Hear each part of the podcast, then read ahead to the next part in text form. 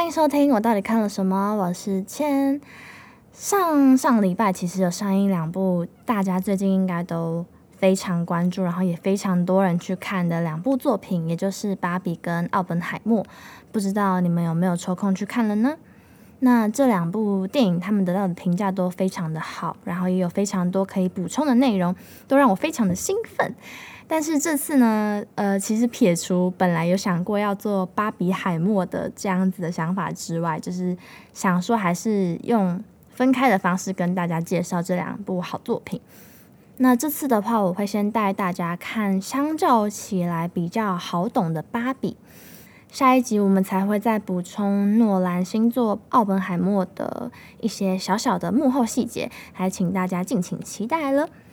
那关于芭比的这一集，主要会分成四个部分。第一个部分呢，我会先跟大家讲一下芭比这部电影的剧情组成，让那些还没有看过芭比，但是其实蛮不怕被暴雷的朋友，让他们可以进一步的进入状况。那再来的话，我们就是会讲述芭比的历史跟它玩具的设定，它原本应该是什么样子的玩具呢？那因为像我自己其实对。芭比这个玩具没有到非常熟悉，但是研究了之后觉得非常非常的有趣，而且发现它是真的影响世代非常深远的娃娃。那第三部分的话，我们会讲述一些幕后制作的趣事，最后呢，则是一样会附上我自己的观影心得。那我们就开始吧。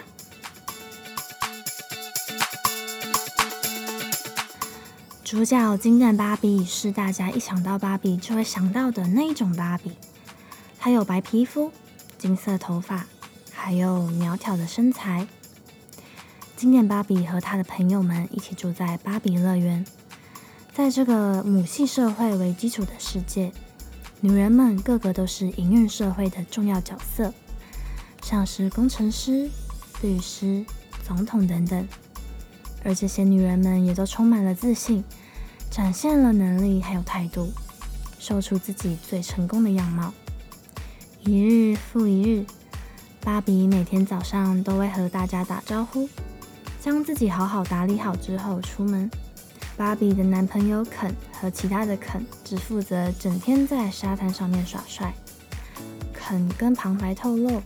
自己其实只有在芭比跟他打招呼的时候，他才会感觉到快乐。不过，芭比回绝了他的爱意，因为他能够独立自主。也重视友谊，而且没有多余的时间。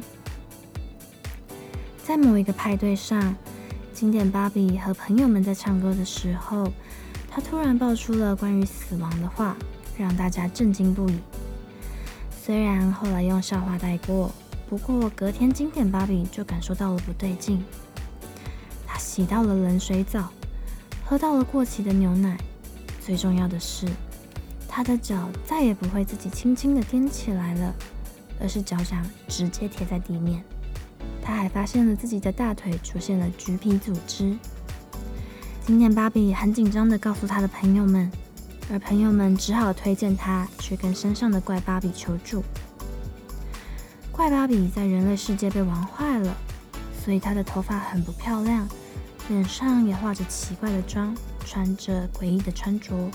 还有，他总是劈着腿。怪芭比告诉经典芭比，他必须要去寻找人类世界在玩经典芭比的那个小孩，因为娃娃跟人类是会相互影响的。会有这样子的改变，是因为人类的关系。于是，经典芭比踏上了前往人类世界的旅程。只不过路途上发现了跟踪他的肯，没有办法，只好带着他一起去。他们经过了各种交通工具切换之后，到达了人类世界——洛杉矶。不过，除了被用异样眼光看待之外，经典芭比甚至被吹了口哨。他们做了一连串的事情而被反复的逮捕。这个消息很快的就传到制造芭比的公司美泰尔那边。美泰尔的上层下令赶快找到芭比和肯，好修复错误。经典芭比为了找寻到人类，回想了一些被玩的记忆，也流下了眼泪。那是他第一次知道哭的感觉是什么。他说：“心里刺刺的，但是也感觉非常痛快。”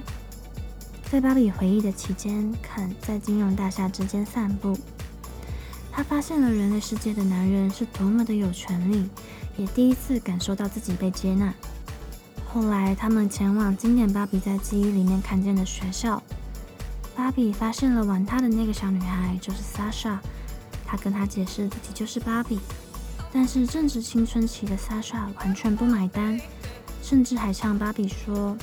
她定定了高标准的美，让女权倒退了五十年。这样子的话伤透了芭比的心。后来，芭比被美泰尔找到，逃离大楼的时候，先是遇到了一个温暖的老太太 Ruth。后来才被 Sasha 跟他的妈妈拯救逃出，也是这时候才发现，原来记忆里面的视角不是 Sasha，而是他的妈妈 Gloria。Gloria 跟芭比解释，自己最近找不到存在的意义，才会有这样子负面的想法，但他并不知道会有交互的作用，而不小心把这样子的烦恼传给了芭比。后来，芭比决定带他们两个一起到芭比乐园一探究竟。只不过，先回到芭比乐园的肯，因为看见父权社会的力量，他煽动了其他的肯一起推翻母权主义，让其他的芭比成为了服务员、女仆或是女朋友这样子的角色。经典芭比吓坏了，他试着说服其他芭比，但是没有用，这也让他开始觉得消极。直到生活在父权社会的 Gloria 跟他说了女人存在的苦和意义之后，经典芭比才振作了起来。他运用了聪明才智，拯救了其他被父权束缚而不自知的芭比们，并且顺利的跟所有的芭比一起改变了宪法，重新夺回了政权。不过，他们也发现之前的社会并不健康。所以决定要将工作平均的分配给所有的芭比们，跟所有的肯，还有其他的角色。肯告诉芭比，他没有人生的意义。芭比鼓励他找寻存在的价值。但与此同时，芭比也陷入了困惑中，不知道应该要继续生活在芭比乐园，还是进入人类的世界。后来，他再次遇到了这个温暖的老太太，也才发现她就是芭比的发明者 Ruth Handler。Ruth 告诉芭比，芭比的故事并没有设定好的情节，意思就是说，芭比可以自行创造接下来的故事。听到这样子的话之后，经典芭比决定成为真人，跟着 Gloria 一家人一起生活。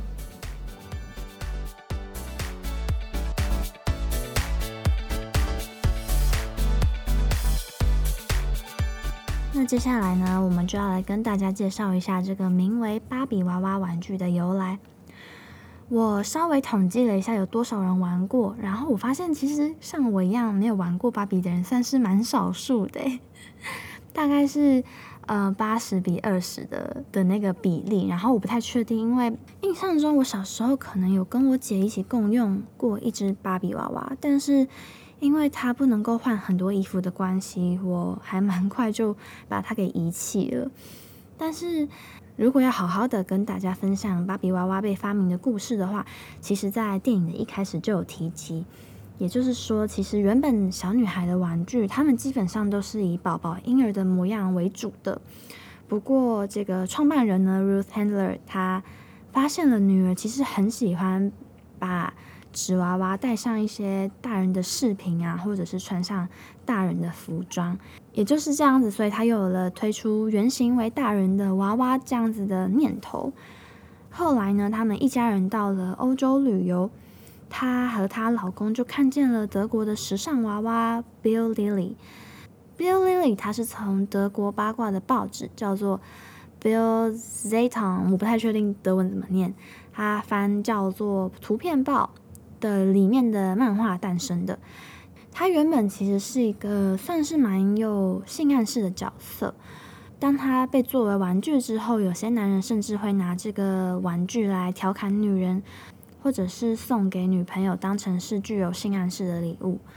不过，创办人 Ruth 当时只觉得，哦，这个玩具跟我想象中的一模一样。然后，因为其实他们当时已经创立了美泰尔，然后他们就借借由这个娃娃来跟其他的董事们讨论。之后呢，就稍微的设计过，并且在一九五九年推出了以自己女儿为名的芭比娃娃。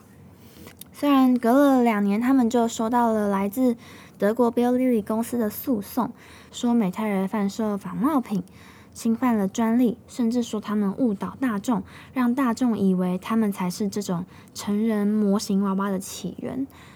那中间其实美泰尔还是有继续贩售，不过两年之后他们有得到和解，然后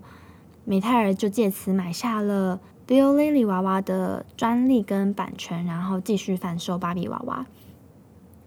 那我们从芭比的变化史来看，其实它不是一开始就有那么多像医生啊、律师的角色，它其实一开始就只有一个样子，就是它穿着黑白条纹的泳衣，绑着马尾辫的样子。那当时其实芭比娃娃的衣服是人工缝制的，甚至是在日本大量的生产的。那据统计，他们其实第一年就卖出了三十五万只芭比娃娃，其实真的很多。然后隔年呢，他们就是有稍微的将芭比做改版，让它成为不同的角色啊，像是护士、时尚设计师或者是空姐。但是这些角色其实都还蛮偏向呃女人一开始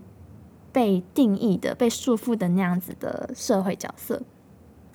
那隔年呢？他们其实反而是多生产了芭比的男朋友肯，贩售九种不同发色的肯。其实，在截至目前为止，都会让我觉得这个娃娃的定位其实真的还蛮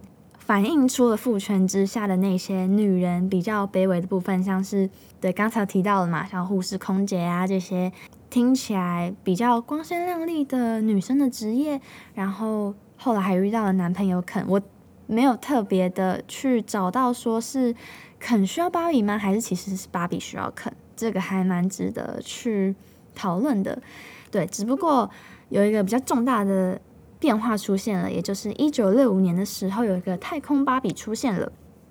当时是因为上月球的阿波罗十一号，它就是让全世界都在关注的关系，所以。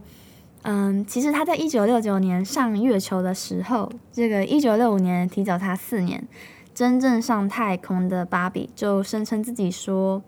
他比真正上外太空的男人还要早踏出那个人类的一大步。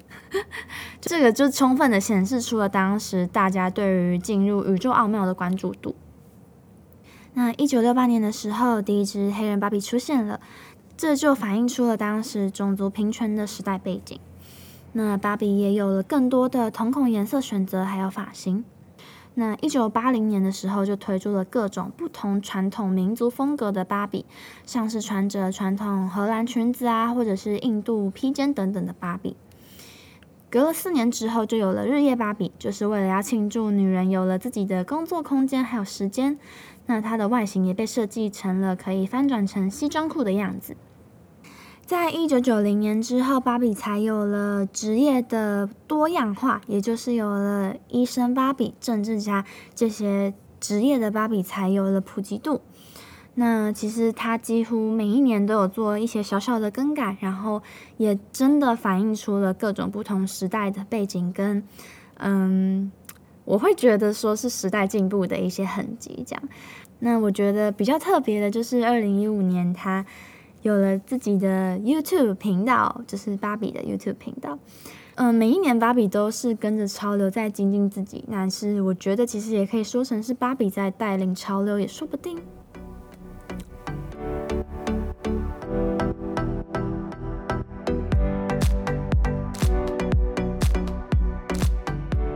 那接下来我们就讲一下幕后制作的部分，像是电影在上映第一周的时候，以美国的票房来看。它就已经打破了今年的冠军，也就是《马里奥》电影，它成为了首周末票房最高的电影。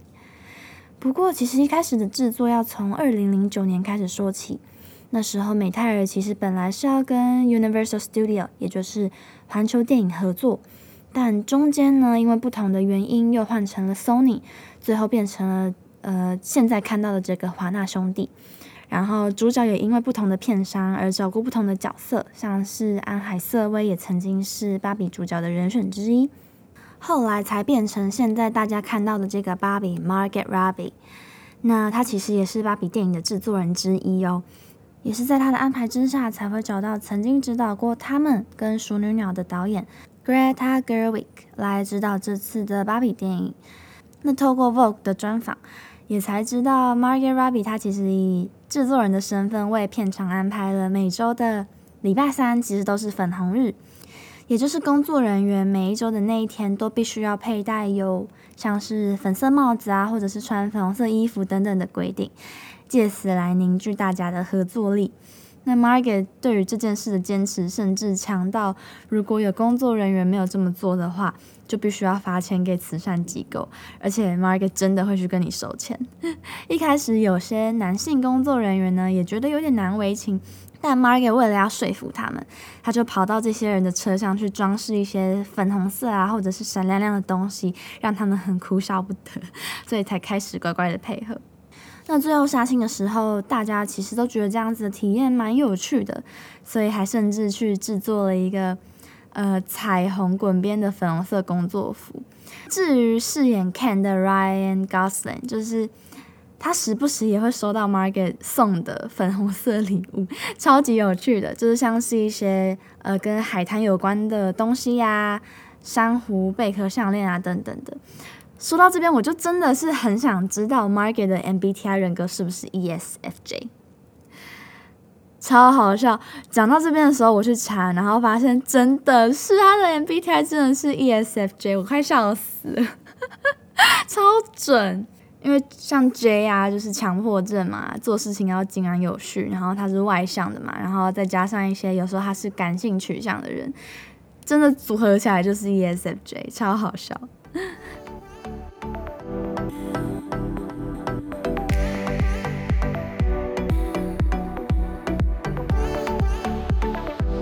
最后呢，一样要跟大家分享一下我这次看完的想法。其实，其实看完芭比的时候，我觉得心情还蛮复杂的。但是仔细想一想，会觉得这样子的复杂是因为多的很复杂。他想要讲的东西其实蛮多的，可是仔细拆开来一个一个看的话，会发现他要讲的又很简单。主要是三个，像是第一个。哎，我其实录到这边发现，我拆掉牙套之后，讲话真的非常通顺哎，我不知道大家有没有发现。好，这是题外话。好，所以像芭比电影，我觉得它主要想要讲的是三个，第一个就是人人都是平等的，那第二个就是人人都是很美丽的，那第三个是每一个人都是非常独特的。虽然电影有讲到芭比乐园是女权国，然后人类的世界反观起来是偏向父权的。借此来告诉观众要记得追求平等的社会，这个世界会有很多人给你期待，就像是有人觉得芭比就是漂亮女生的代名词，但是没有啊，就是每个年纪每一个人都能拥有自己独特的魅力，最重要的是要找到那个自己的价值，也就是电影最后想要说的。其实我有想到说，像是不平等的关系也是同样的道理，因为有一些男女。或者是感情关系里面比较不健康的，就是呃，其中一个人觉得哦，容易被随意对待呀，被指使，或者是被权力操弄等等的，他们比较容易去看清自己的价值。以女权父权的社会来说，或者是以这样子不健康的感情关系来看，都可以。就是如果你有发现，你跟谁相处的时候会觉得，哦，我好像没有办法招惹他，我就是。跟他在一起会觉得有点害怕，我觉得他就是我的一切，我应该要听他的话，觉得我的世界就是围绕着他旋转，有他才会有我的诞生等等的这样子的想法的话，那我真的觉得很抱歉，这是一个需要被修正的关系，因为对两边来说都是非常不好的。在电影里面一开始是肯嘛，他一开始相较于其他呃总统啊，或者是政治家、作家等等的芭比，他其实就只是站在海滩上面负责耍帅，什么事也不用做这样子。但是在肯推翻政权之后，那些角色反变成是芭比，就跟芭比最后跟肯说的：“撇除我，撇除海滩，撇除肯这个名字，你到底是谁呢？”就是，呃，总归来说，我觉得这部电影想要告诉我们的最重要的这件事情，那不知道你是怎么想的呢？在看完芭比之后，你有什么觉得很有意思的部分，或者是听完这集之后觉得有什么样子很特别的想法，都欢迎在各大 podcast 平台上面留下你的留言，或者是到 Instagram 上面搜寻我到底看了什么，What did I see？我都看得到哦。那以上就是今天的我到底看了什么了。如果有什么样子想法的话，也都欢迎跟我多交流，我会非常开心的。对，那下一集的话就是会跟大家讲，呃，奥本海默，预计是在两个礼拜之后，就请大家敬请期待了。那以上就是今天的我到底看了什么，我是倩，下次再见，拜拜。